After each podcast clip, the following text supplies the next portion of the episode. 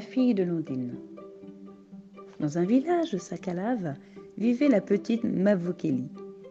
On raconte que son père, ayant surpris une ondine se baignant à la cascade, fut envoûté par son charme étrange et l'épousa. Ils furent heureux ensemble et la naissance de Mavokeli renforça encore ce grand bonheur. Mais un jour, l'ondine disparut aussi mystérieusement qu'elle était apparue. Ne pouvant s'occuper seul d'un si jeune enfant, le père de Mavokeli se remaria avec une femme fort belle qui passait son temps à se parer de lambas, de soie, de colliers de perles, de lourds bracelets d'argent.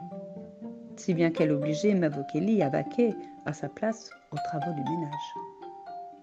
Heureusement, Mavokeli comptait beaucoup d'amis parmi les animaux de la grande forêt. Aussi, lorsque les exigences de sa marâtre devenaient trop grandes, c'est auprès d'eux que la fillette allait se réfugier. Le caïman, le plus gentil de tous, lui vouait une reconnaissance sans borne pour l'avoir guéri d'une rage de dents. En signe de reconnaissance, il lui avait offert un merveilleux Audi, une pierre de lune qui protège des mauvais espoirs et porte chance. Sur son dos, Mavokili traversait la rivière pour aller cueillir les orchidées pour sa marâtre. Village, Mavokili n'avait pas d'amis, mais l'on se méfiait de l'enfant de la Zazava Vindrano, qui devait posséder des pouvoirs surnaturels.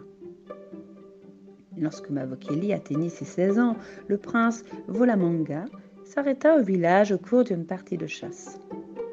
Le chef du village, touché par tant d'honneur, voulut remercier dignement son hôte royal. Alors il décida de faire offrir à Valamanga des présents de bienvenue confectionnés par les jeunes enfants de sa tribu. Comme Avokeli entendit cela, elle s'en fut bien vite consulter ses amis de la forêt.